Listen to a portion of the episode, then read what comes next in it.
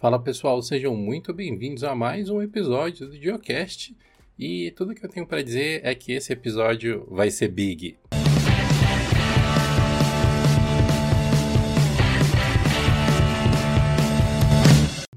Esse episódio do Geocast conta com o apoio do FinLink. O FinLink é uma solução para você compartilhar o acesso remoto de aplicações em um servidor Linux para diversas outras plataformas, seja elas Windows, Linux, Mac ou até mesmo em celulares utilizando o navegador. O FinLink é totalmente software livre e você pode conferir não apenas o código deles, mas também as contribuições que eles fazem com outros projetos de software livre no GitHub e nos outros repositórios que estão ali listados dentro do projeto. Então acesse o site deles, que é sendium.com.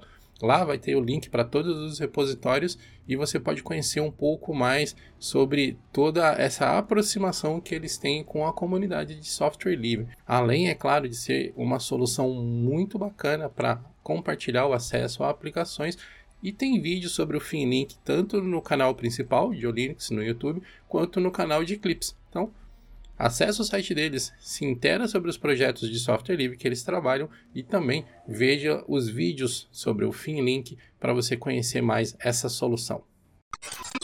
Bom, pessoal, antes da gente entrar no episódio, só uma pequena nota aqui. Durante a gravação desse episódio, eu tive um problema com o meu microfone que afetou tanto a gravação principal quanto a minha gravação de backup.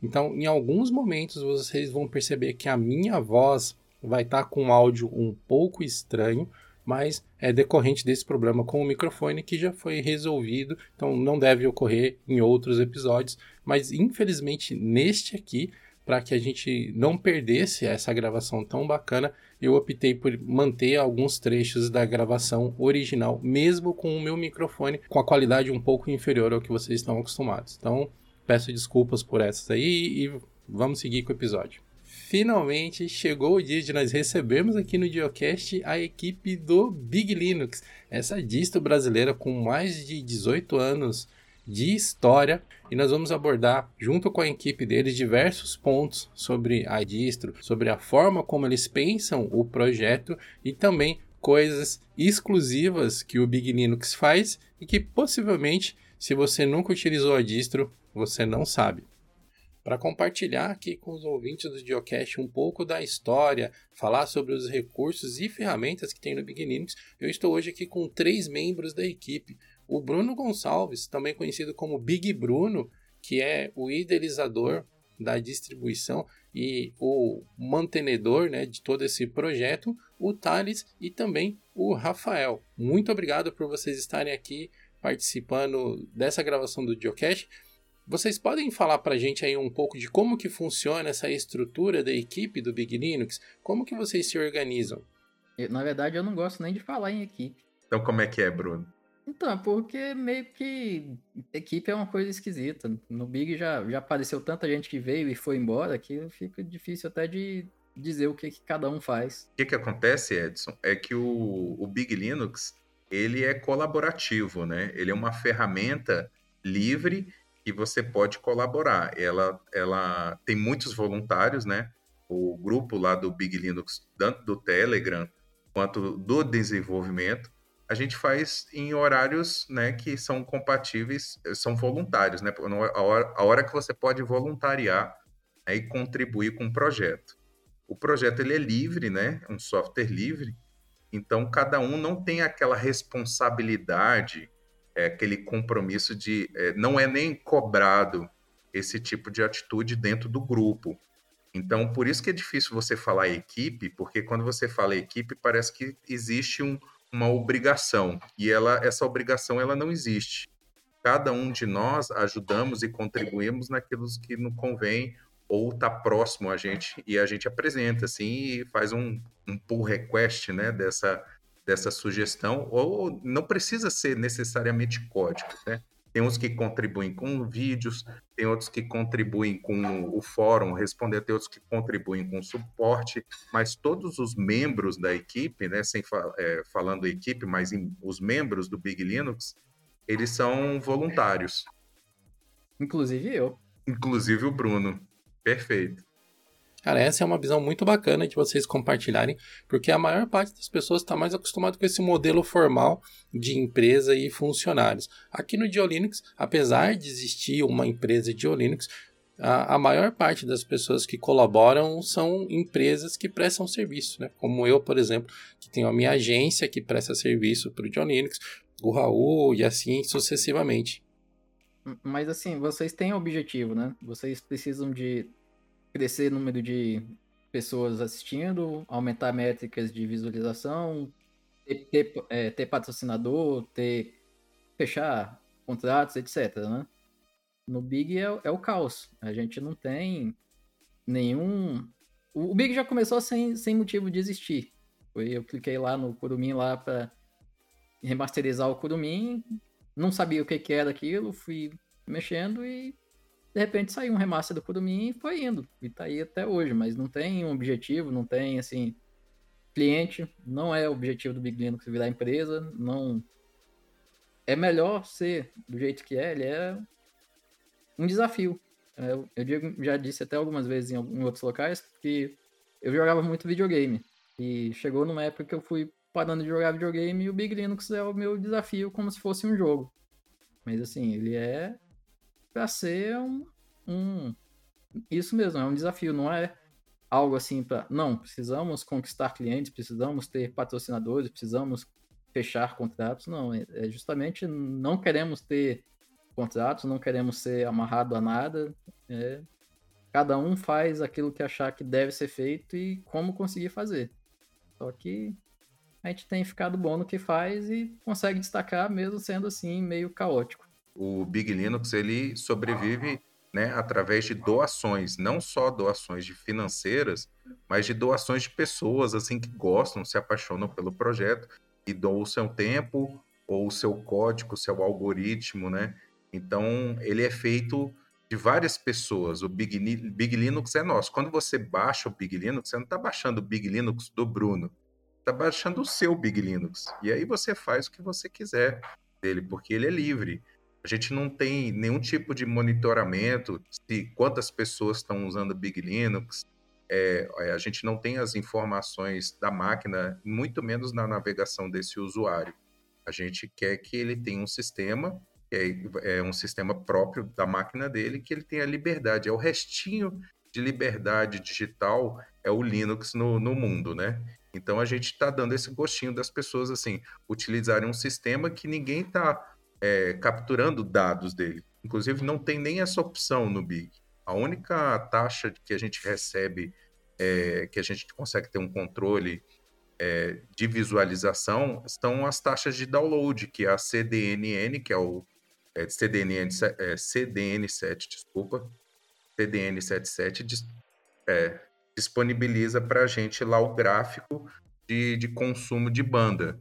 E aí, como ele faz referência ao ISO, a gente consegue ter uma ideia quantos gigas foram baixados, né? E se o ISO do Big tem 7,6, oh, 7 não, desculpa, perdão, correção, 3,7 ou 3,6 gigas, né? A gente calcula lá quantos teras tem que, que foram utilizados e a gente divide né, pelo ISO para saber quantas pessoas baixaram o ISO, mas a gente não quer saber, a gente não tem interesse é, é, dessas informações dos usuários e eles são livres para serem felizes e fazerem o que bem entenderem. a gente não tem, assim, estatísticas, né? Porque, por exemplo, quem baixou ali, às vezes compartilha via torrent e a gente não vê o que está sendo feito via torrent e outras coisas. É, outra coisa interessante é porque como o Big está há 18 anos aí sendo usado, muitas vezes ele foi porta de entrada. Ele não é assim, uma distribuição que é normal, né? O usuário geralmente ele chega no mundo Linux por alguma distribuição e depois ele vai migrando para uma, para outra, para outra. Então é interessante ver aí que o Big serviu para muita gente. Eu acredito que milhares de pessoas começaram no mundo Linux por causa do Big. E eu conheço aí, por exemplo, tenho amizades que eu fiz com usuários que começaram na adolescência usando o Big e hoje tem aí, até um deles está montando até um data center lá em Curitiba. E tudo que ele começou a aprender de Linux foi com Big. E assim, tem ver que deu frutos assim desse tamanho de de estar tá aí com o Big é, é, curioso. E, inclusive, a gente está fazendo uma parceria agora que vai usar parte dos servidores do Big vão estar tá lá com ele. ele... Então, tem toda um, uma coisa grande que vai crescendo assim a partir dos anos que eu não faço ideia de onde está, mas eu sei que afetou muita gente de forma positiva e isso é interessante. O, eu vou acrescentar aqui uma coisa, Edson. É, o que eu acho bacana do Big Linux é que ele tem uma bagagem, né? Desde 2004, ele tem muita história para contar, né? Então tem muito aprendizado também ao longo desses anos. O que me, mais me chamou a atenção quando eu entrei para ser um dos membros também aí de desenvolvimento do Big Linux foi descobrir que o Bruno sempre manteve essa distribuição praticamente sozinho. Claro que tem um Thales, né? Tem outras pessoas, mas antes não tinha o Thales no início, não é isso, Bruno? Na verdade, o Thales começou a ajudar, aí tem. Ajudar mesmo tem que um ano, mais ou menos, né, Thales? É, mas foi, foi quando você migrou para Manjaro, Manjaro, quando eu fiquei te enchendo o saco durante muito tempo, né? Poder migrar, migrar para Manjaro. Porque assim, eu, eu, eu comecei, eu usei muito, uma, muito distro que raramente as pessoas usam. Usei Gentoo, durante cinco anos Gentoo, inclusive na faculdade, eu, só eu basicamente tinha Linux e eu usava Gentoo ainda, né? E depois eu fui para o Zabayon, que é uma é como se fosse uma... eles usam a base do Gentoo, né, para construir o Zabayon. E depois eu fui para o Manjaro. E fiquei no Manjaro alguns anos e tentando convencer o Bruno para sair do, da porcaria do Deb. Eu não aguentava mais esse negócio de dependência que quebra o pacote, quebra isso e aquilo. Então vamos fazer uma correção que não era Debian, é do Ubuntu. Deb, eu falei Deb, ponto Deb, era Ubuntu, base Ubuntu, mas esse pacote Deb.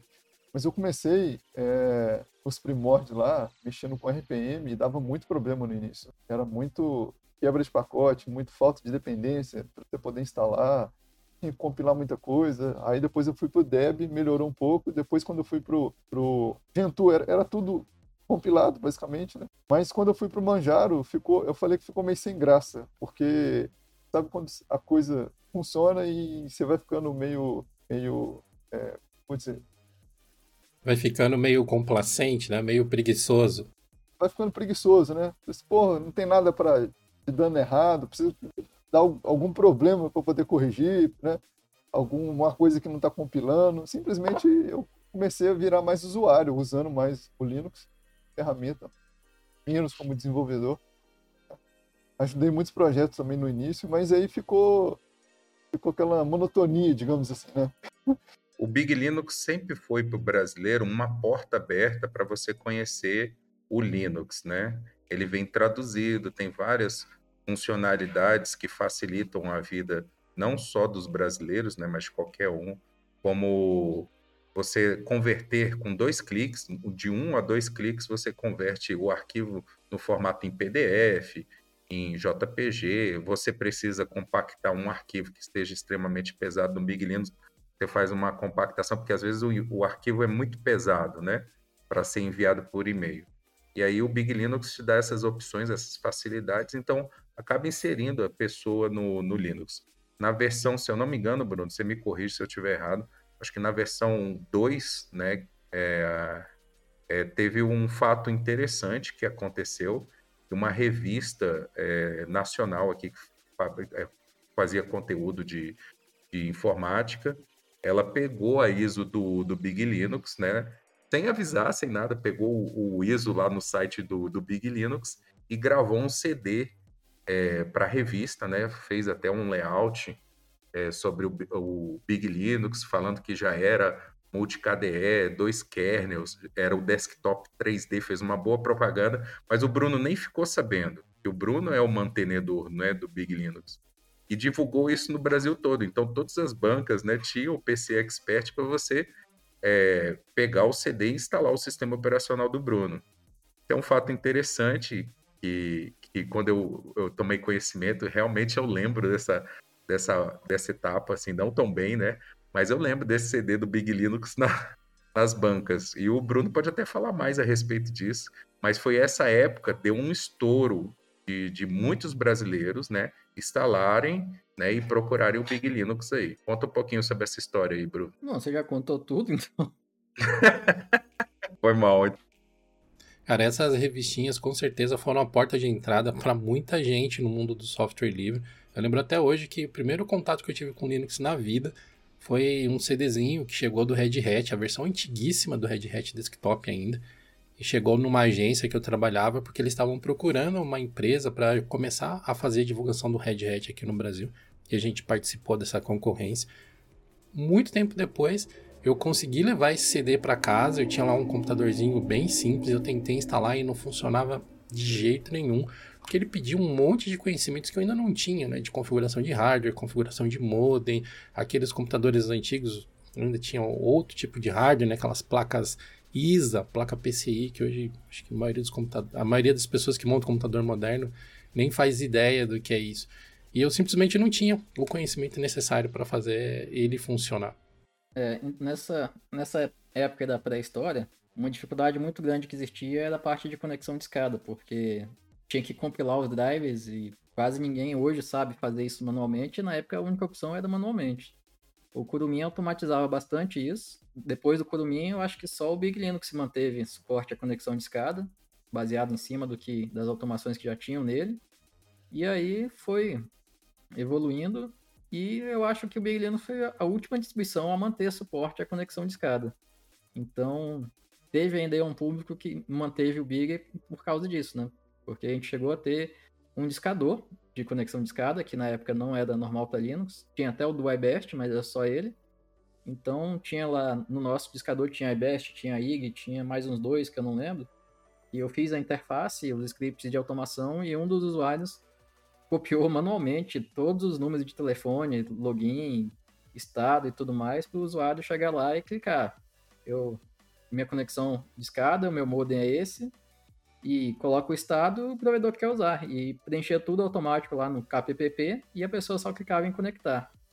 E um dos motivos que eu fiz isso é porque meu primeiro contato com Linux eu devia ter 14 ou 15 anos e eu não conseguia conectar justamente por causa da conexão de escada. Eu fui conseguir utilizar realmente Linux, eu já tinha 17 anos e foi logo pouco tempo antes de começar o Big, assim, coisa de meses, porque eu comecei a ter conexão é, cabeada, Ethernet, e aí conectava.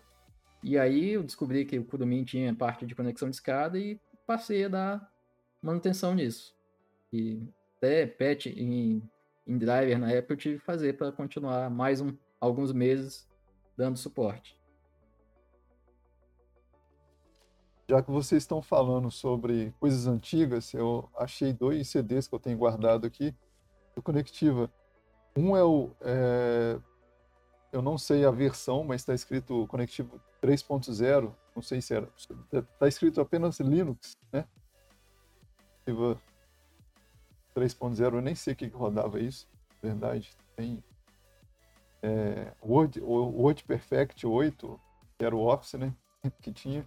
E tem um CD também que eu tenho aqui do Conectiva 6. Aí esse aqui já é bem mais, mais novo. Eu não sei também que data que é, não encontrei data não. Mas assim, são coisas que esse esse primeiro aqui, o 3.0, que você tinha um terminal. E do terminal você, você, você tinha que configurar tudo, não tinha nada. É. Acho que ele usava RPM ainda. E depois o Conectiva passou a usar Deb, mas a base dele, eu não sei se era do, do, do Red Hat. Tem muitos anos isso. Então não vou nem, nem lembrar. Eu nunca mais mexi CD só tem guardado de lembrança. Bom, recentemente vocês mudaram a base do Big Linux para Manjaro, né? Como que se deu esse processo aí? Foi uma coisa que aconteceu, vocês decidiram do dia para a noite? Já era um projeto muito antigo que vocês queriam? É, como que foi? Como que rolou isso aí? Aí eu, eu já usava o Manjaro e eu tentando convencer o Bruno, né? Ao experimentar. Ele chegou a tentar experimentar várias vezes, configurava, não gostava e desistia, voltava, continuava com o Ubuntu. Foi algumas vezes, não foi o quê? Foi eu não cheguei a contar, mas foi bastante, bastante vezes que você. Teve uma que eu cheguei a quase optar, e aí eu comecei a testar lá umas atualizações que estavam quebrando, umas coisas assim. Aí foi mais um, um tempão para testar de novo. Mas o problema é que o Bruno pegava assim: deixa eu pegar a versão 1 do Manjaro quando lançou e deixa eu atualizar 10 anos depois, deixa eu ver se não vai quebrar nada. É mais ou menos isso que ele tentava fazer. Ah, não, quebrou, não quero. Não, eu tentava só, só uns dois anos. Eu acho que é difícil achar alguma distribuição que resista a esse update aí, viu? Mais complicado. Então, aí nesse negócio aí que o Thales estava falando da atualização, se entrar lá na Big Store, em configurações tem lá forçar a atualização. E foi justamente isso. E ali dá para pegar um manjado de 3, 4 anos atrás, forçar a atualização e ele continua rodando. Aí foi mais um dos testes que o Manjaro passou para virar a base do Big. Ó, oh, bacana. Só que é um scriptzinho violento, viu? Uma coisa que, que a gente está fazendo hoje em dia, poder automatizar cada vez mais o, o Big Linux. Está totalmente independente. Né? A gente tem um servidor da CDN77 repositório. A gente tem um, um servidor de repositório de pacotes, que ele é enviado lá para CDN77 e é compartilhado com sei quantos servidores no mundo, o Bruno sabe, eu não sei. É um pouco mais de 90 servidores pelo mundo, que a CDN77 gerencia automaticamente pra gente. E assim, eles cederam isso aí gratuitamente. É um serviço que está sendo muito interessante. Banda aqui no, ilimitada. Então, mesmo que o nosso servidor de, de nosso repositório dê algum problema, aconteceu recentemente, os pacotes estão lá, salvos, não vai ter problema, não vai parar, a pessoa vai continuar é, atualizando e, e, instalando, né, recebendo os pacotes normalmente. Então, assim, para deixar claro que o Thales falou aí que o servidor teve um problema, é que às vezes a gente fala em problema, o usuário pode pensar, nossa, teve um problema. Não foi assim um problema, problema. Foi só que a gente tá tava testando o repositório mesmo, fazendo mudanças e testando. Não teve assim, não foi, não foi que o servidor teve um problema sozinho, não teve uma invasão, não teve nada. Foi testes nossos para tentar melhorar o repositório e a gente quebrou a configuração. Aí ah, a gente está a CDN está disponibilizando lá o serviço 100%, a gente não tem nem pressa para resolver. Passou uma semana lá para resolver, porque não ia afetar nada de sério. É, uma outra parte também é, é a parte de traduções, né? Liga agora conta com tradução em o quê? Mais de 50 línguas? Por aí. E lá também é outro serviço que cederam pra gente lá no Língua Ruby. Gratuitamente, então sim. Pessoal da China, Rússia, Alemanha, países mais conhecidos já tem a tradução do Big, da, é, das ferramentas do Big mesmo, né? Todas traduzidas para a língua nativa da pessoa. Então isso já é mais uma novidade, já trazendo também. É, falar aí também que apesar do Big ao longo dos anos sempre ter sido muito aí na, em cima da minha figura e da meu. Muito tempo aí eu passei assim, de, por meses, acho que chegou a ter época de mais de um ano que foi só eu mesmo que fiz alterações e melhorias no sistema. E, mas aí teve na história aí, teve o Thomas, teve o Wilson, teve o Lunimari lá, que é o Paulo. Teve uma galera que também fez ajudas muito consideráveis. Se não fossem eles, o Big não estaria no, aonde está. O Lunimari ajudou bastante, principalmente na parte de design também na época, ele que fez o logo do Big. O Thomas fez o Big Bash View, o, o Wilson ajudou. E agora tem aí o, o Barnabé, o Thales, o Rafael. E tem vários outros lá que acabaria.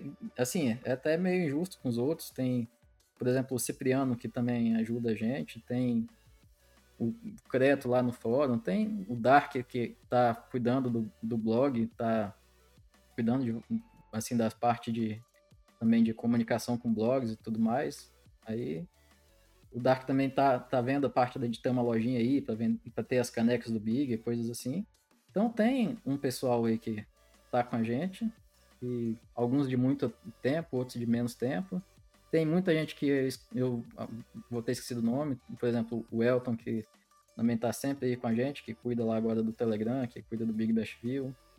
E quem sabe a gente vai ter mais aí o Edson, vai ter mais algumas pessoas do dia, que às vezes até não seja uma contribuição tanto com código, mas de ter esse contato que vocês estão tendo sempre com o usuário aí no, pelo blog, de falar, ah, tem determinada coisa aqui que a gente sabe realmente que é melhor de outra forma.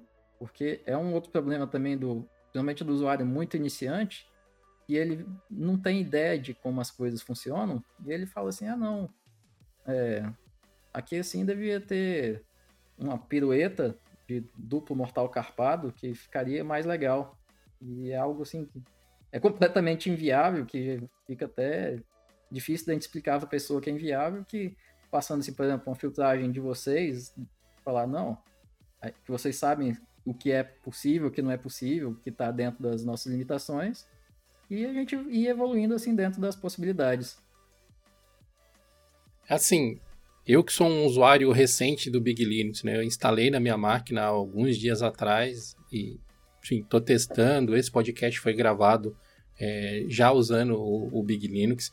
O que, que eu estou vendo é que vocês desenvolveram tantas coisinhas, vocês colocaram tantos detalhes espalhados por dentro do sistema que às vezes fica até difícil a gente entender a profundidade do trabalho de vocês no Big Linux.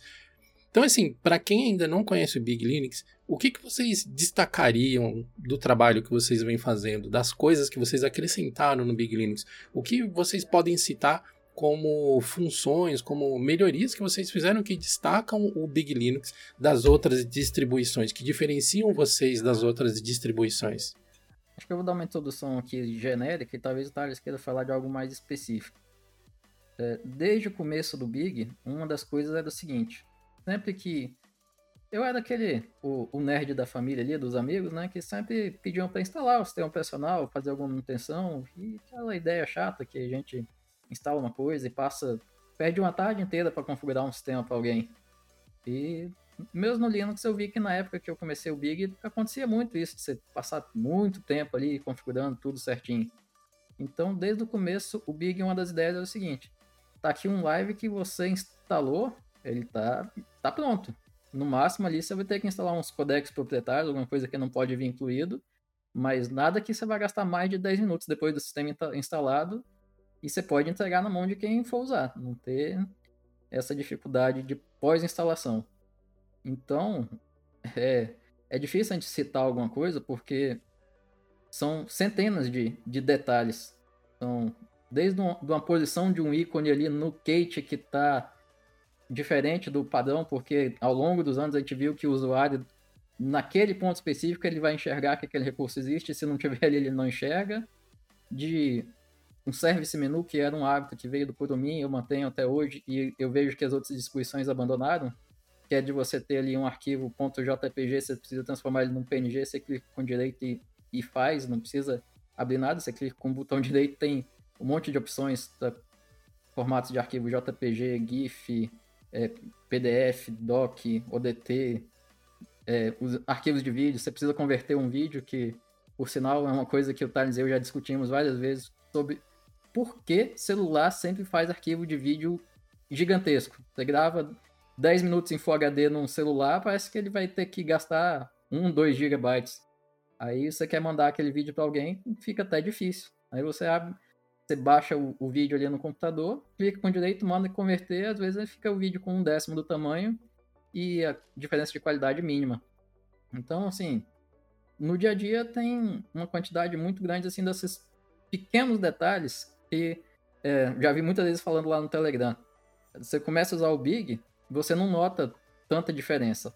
Mas depois que você passa uns dias usando, você vai para outro sistema, você começa a notar que tem tantos pequenos detalhes que estão faltando, que aí você nota que qual era a diferença de verdade. Tem uma coisa específica, né? O Big.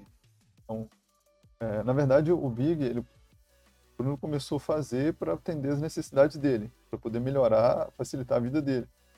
E mais recentemente, a gente começou a, a expandir essa parte mais e não visualizar, pera, não, eu gosto dessa área de trabalho. Não, mas eu gosto dessa outra. Ah, mas eu gosto dessa outra. Então vamos diversificar um pouco, né? Vão, vão atender mais, de forma mais abrangente. Mas assim, é, o que o, o, o, Big tem de recurso hoje, geralmente são coisas que ah, são problemas nossos ou problemas de, de, de terceiros que a gente sempre vai tentando resolver e vai implementando. Por isso que eu, eu até brinco com, com o Bruno, ó, lá para o ano 5000 a gente vai lançar a versão estável, porque a gente está implementando recurso a cada dia. Ah, tem um problema tal. Não do Big em si. Igual, se você for parar para analisar todas as facilidades que o Big tem, igual o Bruno disse, você começa a usar ele, ainda fica mais, fica muito cômodo, né? E você vai para outra outra distro, você tem que sair configurando um monte de coisa para e mesmo assim não, não vai conseguir chegar nem o mínimo das facilidades que a gente, tá, a gente vai tentando trazer para o Big. Cara, eu testei algumas coisas, até por conta das conversas que a gente vem tendo lá pelo grupo do Telegram do Big Linux. Eu testei esse menu de serviço e realmente achei bastante prático. Eu converto imagens para diversos formatos o tempo inteiro, alguns arquivos para PDF e tal. E fazer isso ali com o clique direito do mouse realmente ajuda bastante no fluxo de trabalho. E uma coisa que a gente vai se habituando conforme você monta o seu fluxo de trabalho em Linux é que você vai escolhendo né, os programas que vão fazendo essas atividades para você. Eu, pelo menos, eu não espero que o sistema operacional resolva, né, tenha essas facilidades. Eu espero que, sei lá, eu vou entrar na loja e instalar um programa para fazer aquela função, mas tudo isso que vocês vêm acrescentando no Big Linux realmente mudam muito a, a forma de você interagir com o sistema. Cara, são tantas pequenas coisinhas, assim, pequenas com aspas gigantescas, porque a forma como vocês montam o Big ajudam as pessoas a economizarem tempo ao longo do dia. Eu que uso a máquina para trabalhar, essas pequenas automações, esses ajustezinhos, essas é, essas lapidações que vocês fazem vão me economizando alguns minutos ao longo do dia e que no final do dia pode fazer uma diferença muito grande na produtividade. E cara, eu acho que é muito importante a gente aproveitar todas as oportunidades que a gente tiver para chamar a atenção para essas customizações, essas lapidações que vocês fazem no sistema, até como uma forma de reconhecer e fazer as pessoas verem o quão profundo o, o desenvolvimento do Big Linux entra nessa parte de usabilidade, de funcionalidades do sistema mesmo. A gente está conversando aqui, eu acabei de, de, pensar uma outra coisa que pode facilitar a vida do usuário, porque é, o Linux em si, se você for parar para pensar nível de usuário, ele é muito, muito, confuso, porque a pessoa geralmente vem do Windows, associa assim, a qual Linux? Ah, você usa Linux? Ela associa que, é, por exemplo, você tem a versão 98, XP, é, é, 8, 7, 8, é, 11 do, do, do, Windows lá e associa isso como o Mac ou como o Linux. Não, o Linux você tem. Para poder explicar o que, que é o Linux, né? Salada de fruta que é o Linux, né? que você tem um monte de, de é, distribuição, um monte de ambiente diferente e um monte de arquitetura diferente. Então, sim, se você for parar para pensar em explicar isso para um usuário leigo, é extremamente confuso. É muito confuso.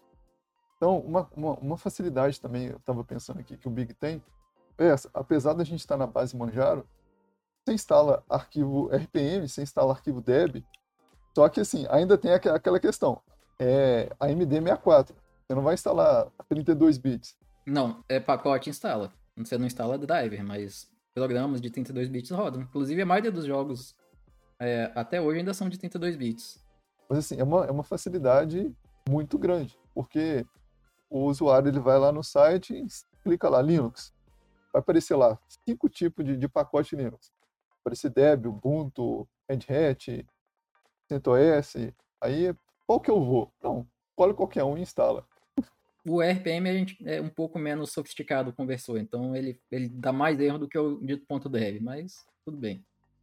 Mas assim, é... mas no final das contas é uma facilidade muito grande, né, que o Big tem em comparação a outras distribuições, porque você não precisa raciocinar muito, você não pensar muito. Né? É, uma outra facilidade é que hoje em dia as coisas estão indo muito para a parte web, está tudo voltado para a parte web, é, são os web apps, né? os apps web. É, você tem facilidade de você, você mesmo configurar, ele já vem com uma base bem grande de, de aplicativos web configurados. Você pode ativar, desativar, remover, acrescentar novos de uma forma muito simples.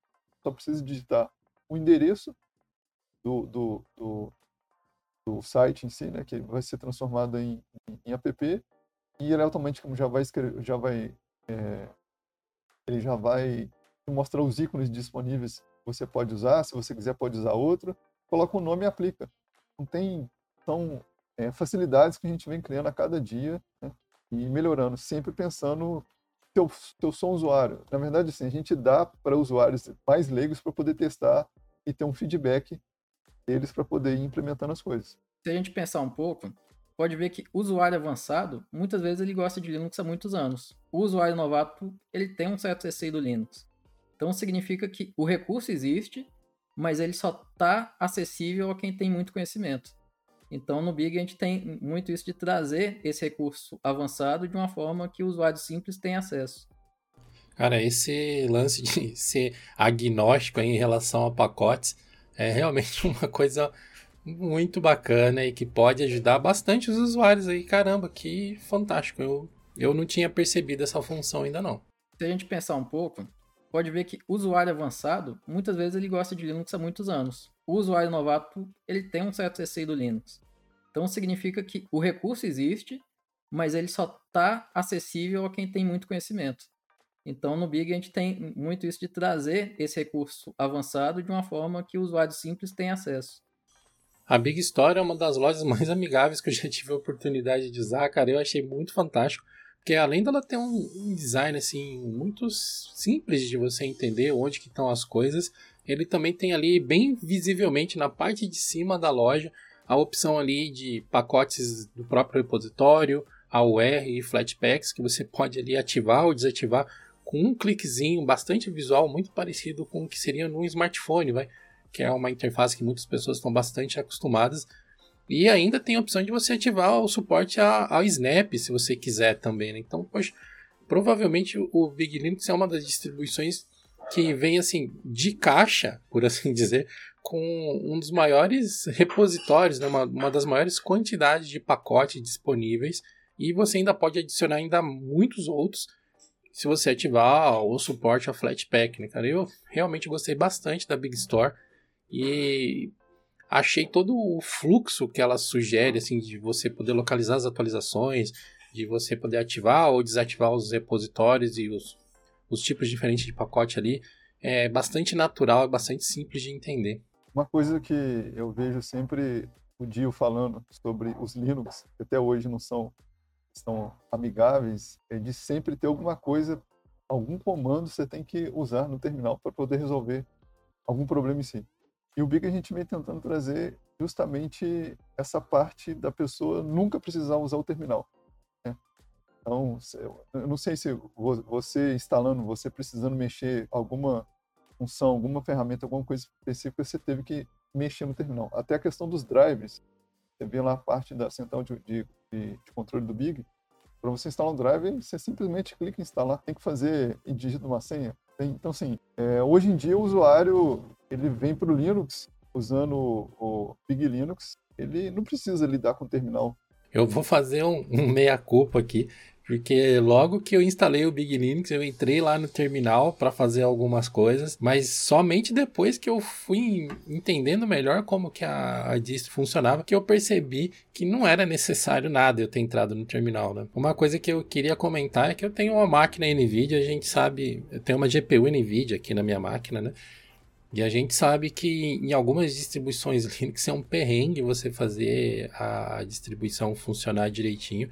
E no Big Linux ele instalou super de boaça, assim, já carregou os drivers sem nenhum problema. Eu lembro quando a gente estava conversando em off, eu até falei de um, de um problema que eu tive com o Eland, com essas coisas assim, mas no final das contas não, eu estava me confundindo, porque eu testo tanta distro, mas no Big foi de boaça, assim, ele já detectou os drivers e eu só tive que depois fazer as minhas configurações lá que eu gosto de mudar o sistema, deixar ele com o, o, o mínimo possível de informação na tela, né? É, porque o Big você nem nota que instalou NVIDIA porque é igual o Manjaro. Você dá o primeiro boot ele já vem com a NVIDIA. Inclusive no, no, no live lá você tem a, a, primeira opção, a opção 1, drive proprietário, e a opção 2, os drives livres. Né? Já escolhe e já, já vai carregar automático. Mas assim, eu também sou igual a você. Eu, independente de qualquer, qualquer distribuição que eu for pegar, eu já sou acostumado com o terminal. Terminal por terminal geralmente é tudo, é tudo mais ou menos parecido. Algumas configurações que mudam de uma é, distribuição para outra, mas você já tem conhecimento, já sabe aonde que você vai fazer modificação, onde que você vai executar tal coisa, né? Mas eu também sou assim, igual eu prefiro terminal do que sair clicando nas coisas, até hoje. Então eu uso bem menos o terminal do que o Thales, mas eu uso bastante. Nessa parte de terminal, assim, é, a gente sempre comenta aqui no internamente aqui no GeoLinux que muitas vezes nós, usuários que já temos um pouco mais de prática, né, um pouco mais de tempo aí utilizando o Linux, muitas vezes nós somos um belo um mau exemplo.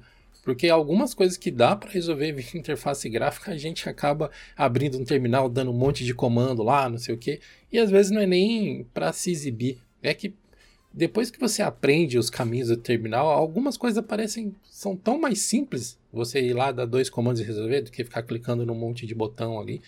Mas para o usuário que está chegando agora, eu entendo que mostrar essa abordagem do terminal é uma coisa que tem que ser gradativa, né? E é fantástico o que vocês vêm fazendo da pessoa conseguir resolver a maior parte dos problemas que ela tem, inclusive instalar programas do governo, essas coisas assim, que é uma coisa que o pessoal sempre reclama, sem precisar recorrer ao terminal, né? Sem precisar ficar dando aí 200 comandos no, numa telinha preta. É, uma coisa que você está falando aí, eu, é, realmente, a gente é um mau exemplo, porque, por exemplo, o computador do meu pai. Ah, Thales, ó, eu fui. Ele atualiza o computador dele, tem Big lá, tá lá a atualização, né? Aí eu já abro o terminal, atualizo direto pelo terminal, porque para mim é muito mais rápido, muito mais prático fazer isso. Eu, eu faço, inclusive, até via, via SSH, né?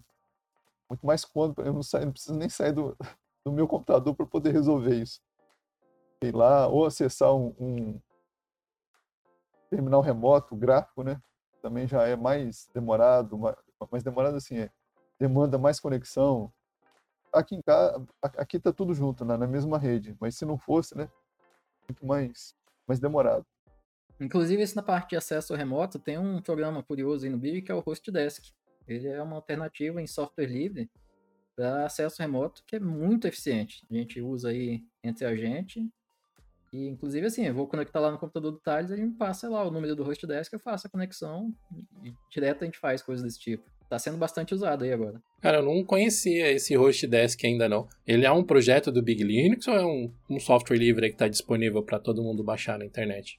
Não, é um software livre que a gente incluiu no Big, mas assim, é um software livre muito bom e desse que praticamente ninguém conhece que existe. E ele tem para Android, tem para outros sistemas, então você pode instalar ele no seu Android e, sei lá, você vai para outro lugar aí, deixa o computador ligado, você faz seu acesso remoto no seu computador ele resolve esses problemas de NAT, de falta de dificuldade de conexão direta, né? Por ele ele não tem esses problemas. Ele é parecido com, com o NDesk, só que ele é, ele é livre. E ele é bem mais leve também. Principalmente a parte do governo, né? Coisas do governo, software do governo. O pessoal parece que não liga muito para Linux. Eles, eles fazem uma versão para Windows, faz até em Java, né? Que roda nativamente é, plataforma, mas parece que nem fazer instalação decente eles fazem. Então é por isso que a gente acaba fazendo um, é, um facilitador aí, né, para a pessoa utilizar da forma como deveria ser de forma nativa, e não é, né? Inclusive, é, tem até um programa, eu não lembro qual que é agora, o Bruno sabe, ele, ele modificou lá. É, ele, ele é feito em Java, só que só tem um instalador para Windows, só tem um XE. E sim, é Java, roda perfeitamente no Linux. Era só ter um, um instalador para Linux. Então, o que, que faz? Você clica duas vezes no, no, no, programa, ele vai extrair o ponto .java e vai rodar nativamente no, no Linux, sem emular, sem nada. Então, assim, parece que tem muito descaso, né? Existe muito descaso. Então, é, eu já sou diferente. E eu faço para Linux e o povo do Windows que se vira. Eu não tô, se, se eles estão fazendo assim, então eu tenho direito de fazer assim também, né? Só pegando esse gancho aí do, do Thales, é, a grande virada de chave para a gente optar pela base Manjaro foi um desses recursos era isso, é instalar o módulo de segurança do Banco do Brasil, ou, ou o Arsan, né, que é um, um software que exige para você acessar o banco. E o que, que acontece? Em, em muitas discos você tem que baixar o Orsan da loja ou de um, de um outro dispositivo externo que não é do próprio banco. E o Bruno desenvolveu um, um tradutor, né, um, do, do pacote Deb, né, um descompactador do pacote Deb, que facilita essa instalação, que você baixa um módulo de segurança direto do seu banco, do Banco do Brasil em específico, e aquele módulo lá você vai conseguir instalar. Não tem a necessidade de você baixar um pacote, é, entrar na loja e selecionar um pacote do AU. Ele faz uma tradução e faz a instalação automatizada. Isso dá mais credibilidade né, para o usuário que está utilizando um módulo de segurança baixado diretamente do banco, ele está instalando diretamente no computador dele do arquivo que ele baixou do site do banco. Né? E, e, o Bruno, quando conseguiu fazer isso, foi uma das decisões né, que foram é, essenciais, né, exponencial para a gente estar tá hoje na base Manjaro, não é isso, Bruno? Confere aí. Então, na verdade já existia lá o projeto DebTap, que faz essa conversão, só que ele é em linha de comandos e ele precisa de muita intervenção do usuário. O que eu fiz foi automatizar para o usuário não precisar de nenhuma intervenção, além de clicar em sim. Então, qualquer arquivo .deb, a pessoa dá dois cliques, ele vai abrir uma interface explicando que vai ser convertido em instalado. Ela clica em sim e a instalação ocorre. E assim, não é algo que ficou para os módulos de banco. É, o módulo de banco foi o que me fez é, criar essa automação, mas é até curioso, porque tem software hoje em .deb que não funciona em versão recente do Ubuntu ou do Debian e funciona no Big, porque a forma de verificar dependências é outra. Ele vai usar um, algumas ferramentas que vão atrás das, das dependências atuais. Então, no lugar de quebrar dizendo que não tem a dependência, ele, ele já ajusta para usar as dependências que existem com as versões atuais.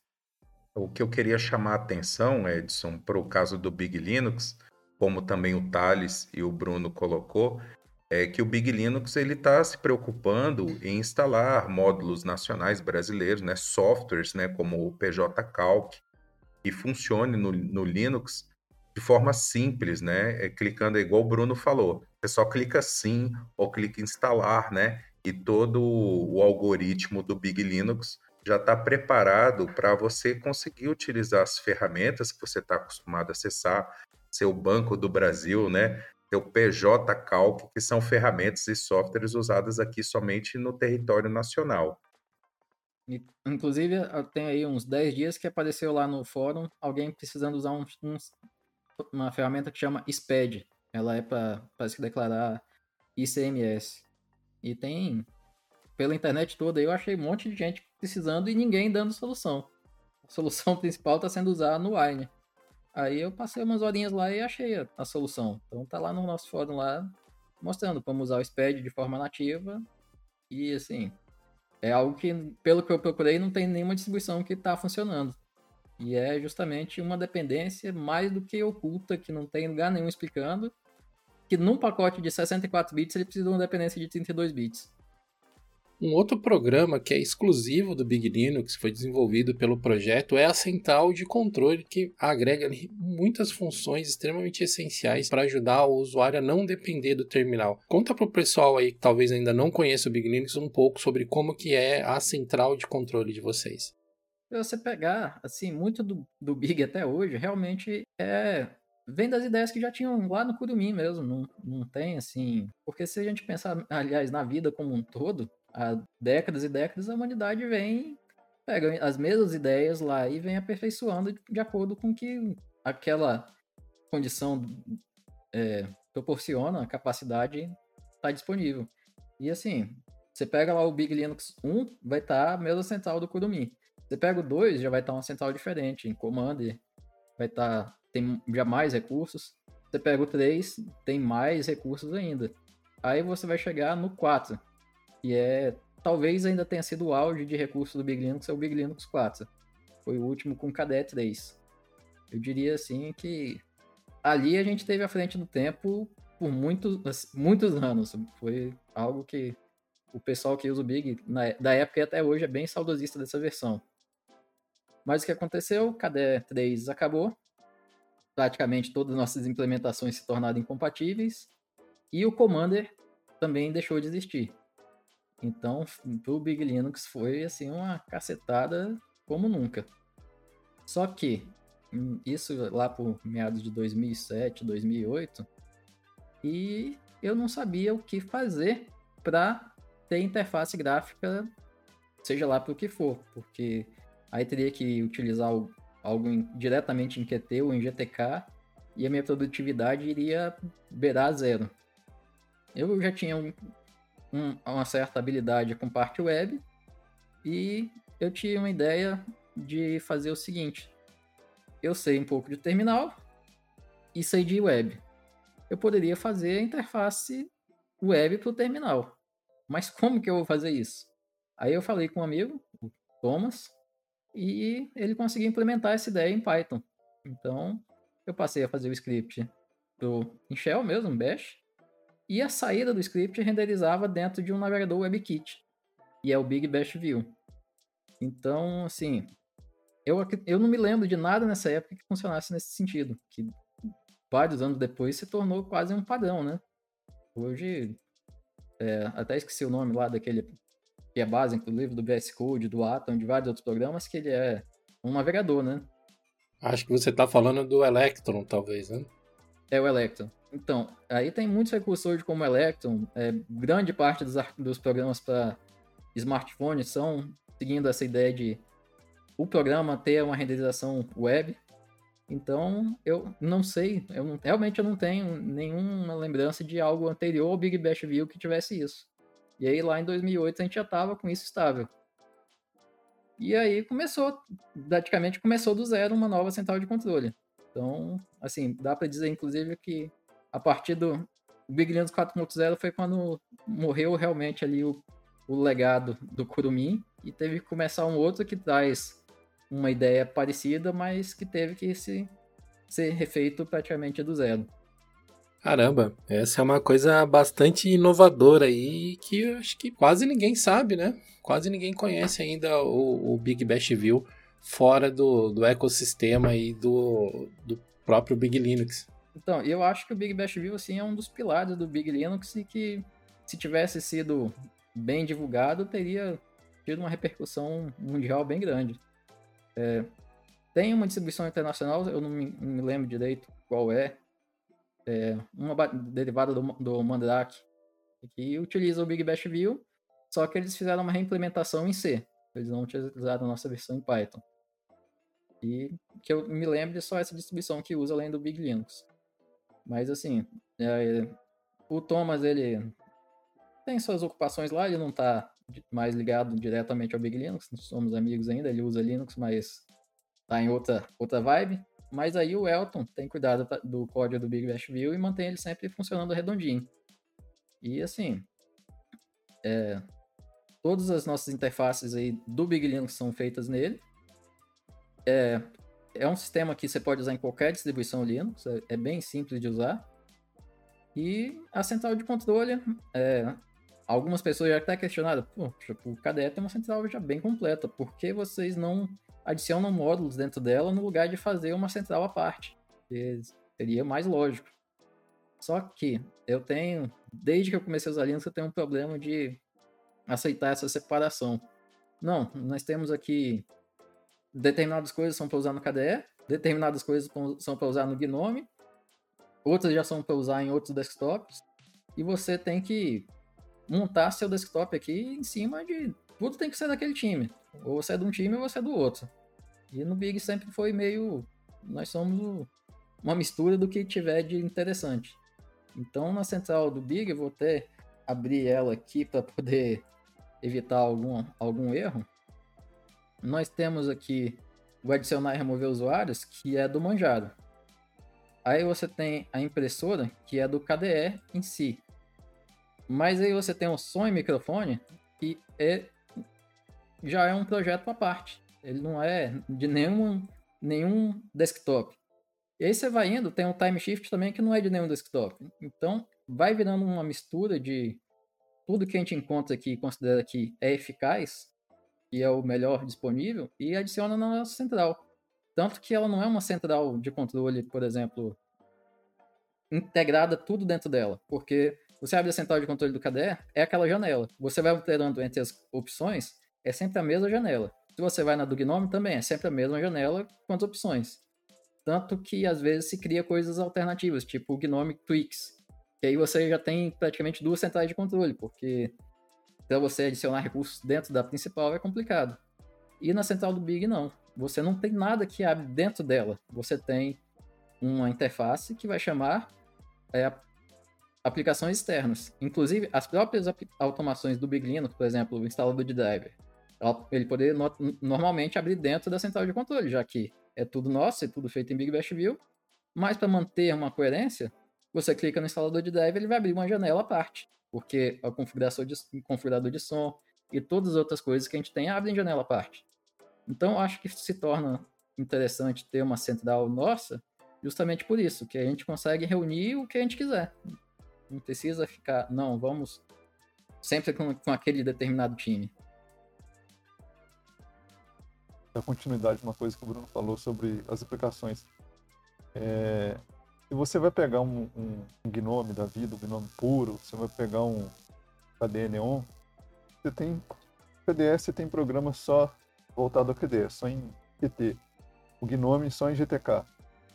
Mas tem muitos programas bons que estão em QT e não tem GTK. E tem muitos programas em, em GTK bons que não tem QT. Então, assim, uma coisa bacana do Big que você usa isso de uma forma harmônica e você não, não tem uma diferença do que é QT, o que é GTK. O tema é, ele é homogêneo, né? Por exemplo, uma, uma coisa que eu, eu peguei até brincar com o Bruno, falei, porra, geralmente quando você vai aprender programação, o que, que é a primeira coisa que a pessoa aprende? Vamos fazer uma calculadora. O pessoal do KDE até hoje não aprendeu a fazer uma calculadora, né? Eles desenvolvem um, um ambiente completo, um plasma, mas a calculadora morreu nos anos 90, né? Então, por isso que a gente usa a calculadora do Gnome. Se você abrir, você vai ver que a calculadora é do Gnome. Mas é com uma integração do tema para não dar essa, essa e, contraste que tem, né? Das, das, das bibliotecas. Uma QT, outra GTK, outra Cara, aparentemente fazer calculadora é uma coisa mais difícil do que parece, né? Porque no episódio anterior, onde nós estávamos falando sobre as novidades da, da última conferência da Apple, o Raul também citou que até muito recentemente o iPad OS não tinha uma calculadora nativa, não tinha uma widget de tempo nativa tal. Então, olha aí, ó, o, o padrão se repetindo em outras interfaces, né? Então, e nessa parte de GTK e QT, tem um recurso também que eu nunca encontrei em outro lugar, que é a sincronização dos favoritos dos aplicativos GTK e QT. Eu fiz um, um scriptzinho lá que o estender fica monitorando.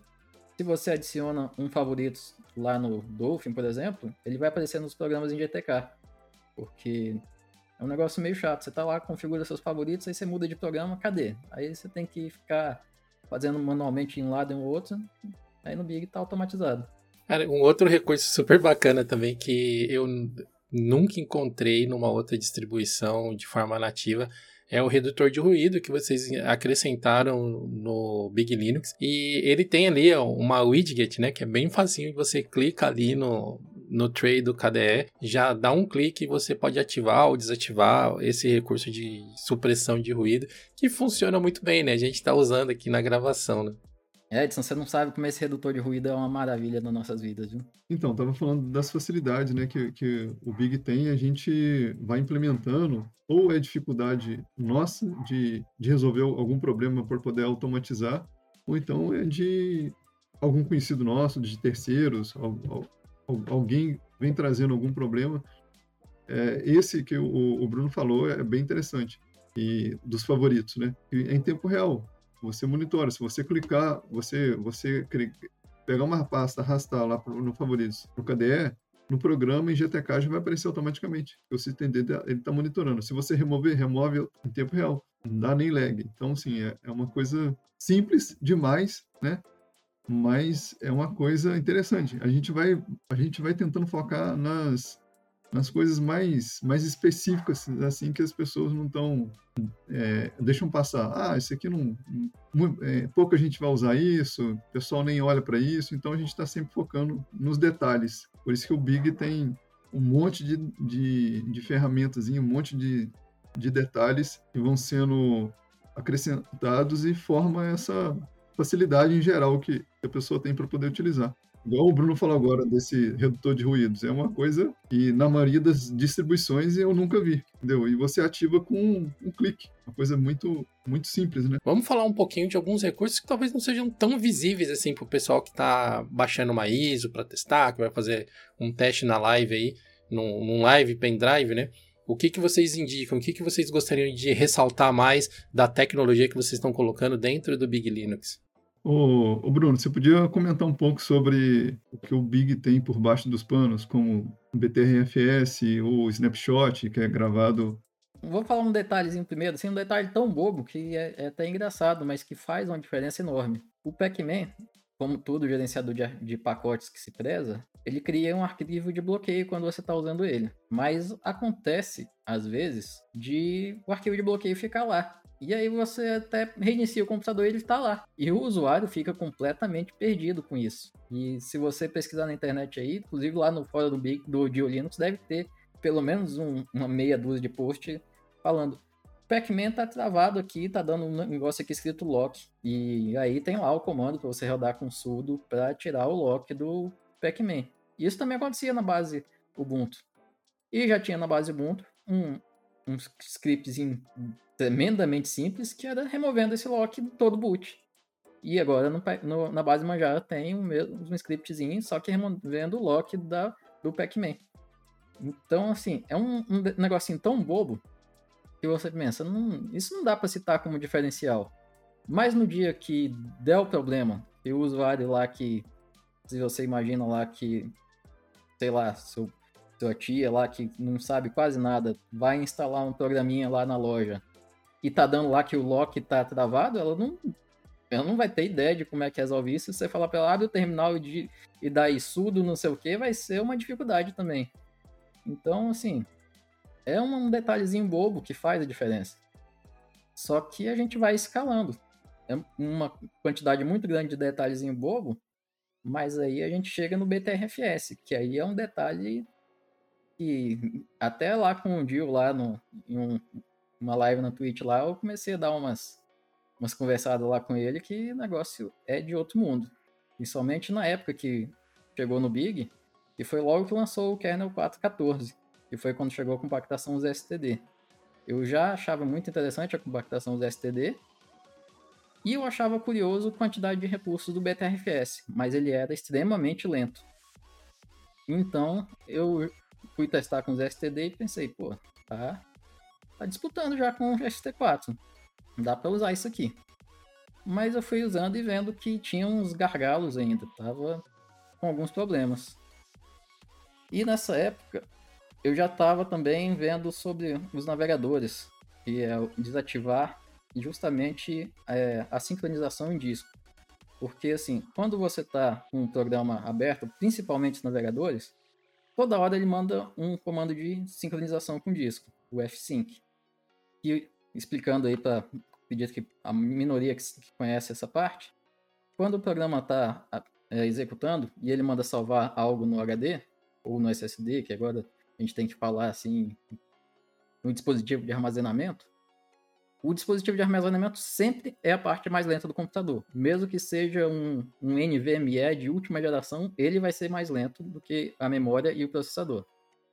E se for um HD, então, de notebook de 5.400 rotações, ele é incrivelmente mais lento. Então, o navegador ele faz o seguinte, principalmente se você estiver vendo um vídeo ali no YouTube, alguma coisa assim, ele está salvando em cache aquele vídeo o tempo todo e mandando um F5. E aí o F5 diz o quê?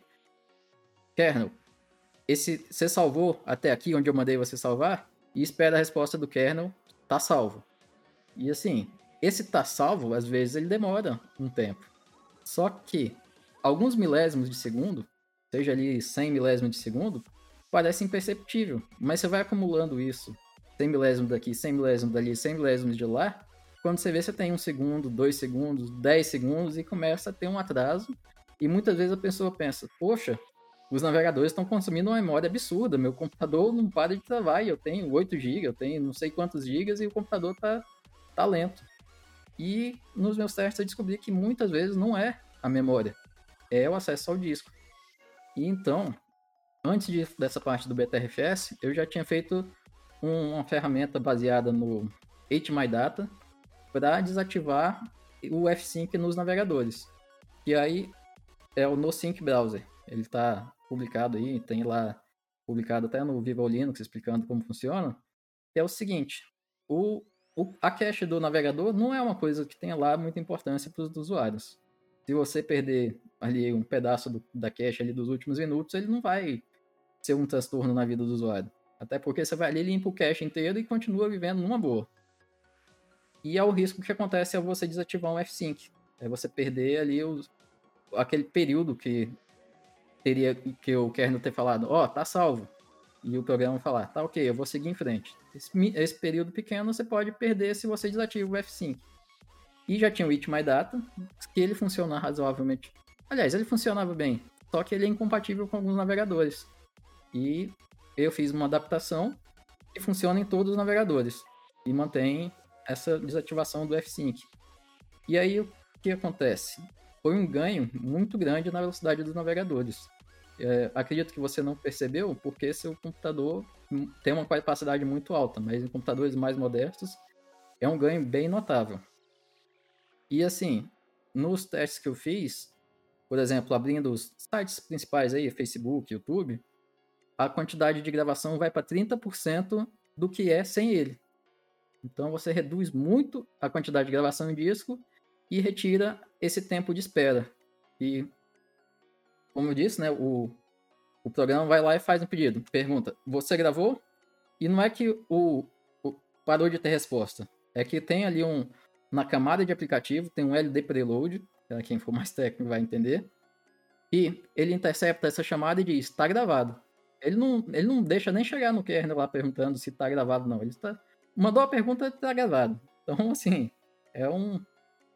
Ele corta o caminho de uma forma assim de, de otimizar o sistema, que é uma, algo que eu não, conheço, não tenho notícia de algum outro lugar que faça isso. O que eu vejo bastante aí, recomendação, mas que é muito chato de implementar, é usar o, a cache do navegador e os arquivos de configuração em TempFS, que é uma partição montada na memória RAM. Mas é um negócio chato de configurar e acontece muito mais de você perder arquivos utilizando isso do que utilizando esse método que eu fiz.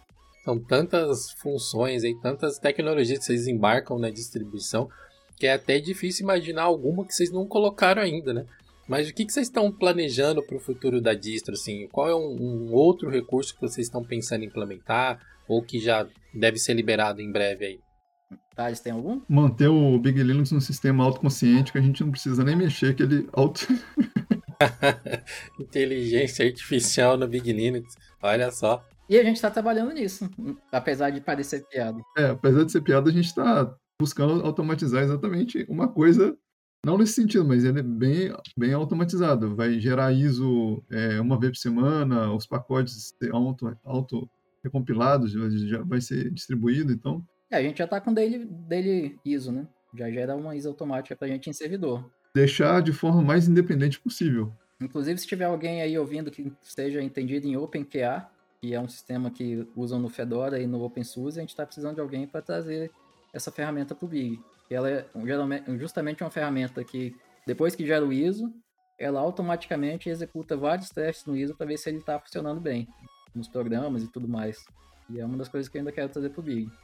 Cara, bacana, eu não conheço nenhum profissional de OpenQA, mas vocês aí que estão escutando, né, vocês que fazem parte da comunidade do Geocache, se você trabalha com isso, ou se você conhece alguém dessa área, ou mesmo, enfim, conseguir localizar nas interwebs aí, vamos tentar fechar esse contato aí entre essa pessoa que conhece essa ferramenta e a equipe do Big Linux, porque, meu, é mais uma, mais uma função, mais um, um recurso fantástico para ajudar essa distribuição que já é super sólida a se diferenciar mais ainda, né? Dedicado justamente a testar a distribuição. E aí a gente já está gerando automaticamente o ISO. Se a gente tiver uma outra ferramenta que vá lá e faça uma verificação geral se está ok, aí ele pode publicar para o usuário pronto. Então já tem ali um, uma automação bem legal. A gente estava querendo publicar pelo menos uma vez por semana um ISO, não é, ah, tem versão nova, versão nova, porque assim, é, acaba tendo mais atualizações, então evitar a pessoa, ela vai baixar um sistema, ah, tem que, acabou de instalar e tem que baixar um monte de, de, de, de, atualização. Não, a pessoa já vai baixar o sistema e não tem que ficar atualizando um monte de coisa. E já começa dali para frente, entendeu? Então já evita, né? Então você tem um sistema, já vai pegar sempre com as últimas otimizações. Então a pessoa não tem que aguardar nada. Vai ter sempre um ISO disponível ali. Né? gerado sem interferência humana, que dá menos erros. Né? Cara, e esse lance da ISO atualizada tá sempre disponível no site é muito bom. Porque por mais que acesso à internet esteja bem mais fácil hoje na maior parte das cidades, ainda assim existem muitos lugares em que a internet ainda é muito limitada, que a internet é muito lenta ou muito ruim. Então a pessoa já tem um trabalho enorme para baixar lá uma ISO que às vezes vai ter, sei lá, 1 GB, 2 GB, às vezes até um pouco mais, dependendo da distribuição. E aí depois ela vai ter que baixar mais esse mesmo tamanho só de atualizações, porque aquela ISO é muito antiga. Então, cara, ter uma ISO atualizadinha com as últimas correções sempre disponíveis para as pessoas é realmente uma coisa fantástica todas as distribuições tinham que adotar isso, na minha opinião. E, e falar em, em, tamanho da ISO, tem uma outra, uma outra característica do Big que vem de longa data, é justamente as bibliotecas. Porque, é igual você falou aí antes, aí, não, eu tava lá numa distribuição Gnome, eu não queria instalar nada do KDE porque vai instalar uma quantidade enorme de biblioteca. E no Big, como já é uma salada mista, você, para instalar alguma coisa a mais, geralmente é pequeno, porque as bibliotecas já estão aí. Inclusive, as bibliotecas de 32 bits estão aí porque se você vai lá no Lutris, ele vai falar a primeira coisa para você é instalar o Wine, né? No Big você não precisa instalar o Wine à parte, porque o Lutris ele tem o Wine dele. Ele pede para você instalar a distribuição para incluir as bibliotecas de 32 bits. Só que no Big já estão as bibliotecas, então você pode até ignorar aquela mensagem, instalar o Wine só do Lutris ali e usar que vai ser normal. Uma dúvida que eu tive ontem que eu tava tentando jogar aqui no, no Big para testar, né, como ficava o desempenho e tal. Eu instalei o Euro Truck Simulator e normalmente no meu Debian eu instalo kernel Mod, eu instalo Game Mode, eu instalo um monte de coisa para ajudar ali a extrair, né, toda a performance possível do, do hardware. Como que é isso no, no Big Linux? Vocês têm um, um monte de otimizações mais voltado para jogos, assim, também embutidos no sistema? Então, em relação ao kernel, não. Mas tem algumas otimizações, tipo o game mod vai instalado, vai alguns parâmetros ali de melhoria para o OpenGL e tem tem um, um aí um, um, pessoal aí que está querendo fazer um, uma interface bem voltada para jogos. É o Rafael que começou com a ideia, né? Mas já tem mais gente ajudando. É, tipo, tem a central de controle hoje, ter uma versão da central de controle focada na parte de jogos. E aí seria para ajudar em quase tudo. Como se fosse uma Steam do Big, né? Não, seria um pouco diferente porque a Steam ela é um, uma loja, né? Essa seria praticamente assim. Aqui é uma interface geral que aqui você vai configurar as lojas, que aí tem a da Steam, tem a Heroic, tem a GOG. E você vai configurar joystick, vai configurar otimização de placa de vídeo, essas coisas assim, o geralzão. Você teria uma interface naquele estilo big, difícil de que é de dar um clique e as coisas funcionarem. Sim, eu estava me referindo justamente à interface, né? O tipo da a interface de, de utilização, o tipo da, da, da Steam, de forma simples, né? Sempre buscar simplicidade. Desculpando o trocadilho aí, mas isso pode ser um game changer para os usuários de Linux em relação à facilidade de configurar esses detalhes todos sobre jogos aí que a maioria hoje ainda precisa de linha de comando para a gente poder fazer, né? Então, e no time a gente tem o Gibrel que o cara, ele faz até versão modificada do, do DXVK. Publicamente ele é, é, pouco conhecido, mas o cara é um desses cabeções aí que otimizam também até a última, a última gota. Mas é, senhores, o, o Big Linux é big e não é só no nome, não.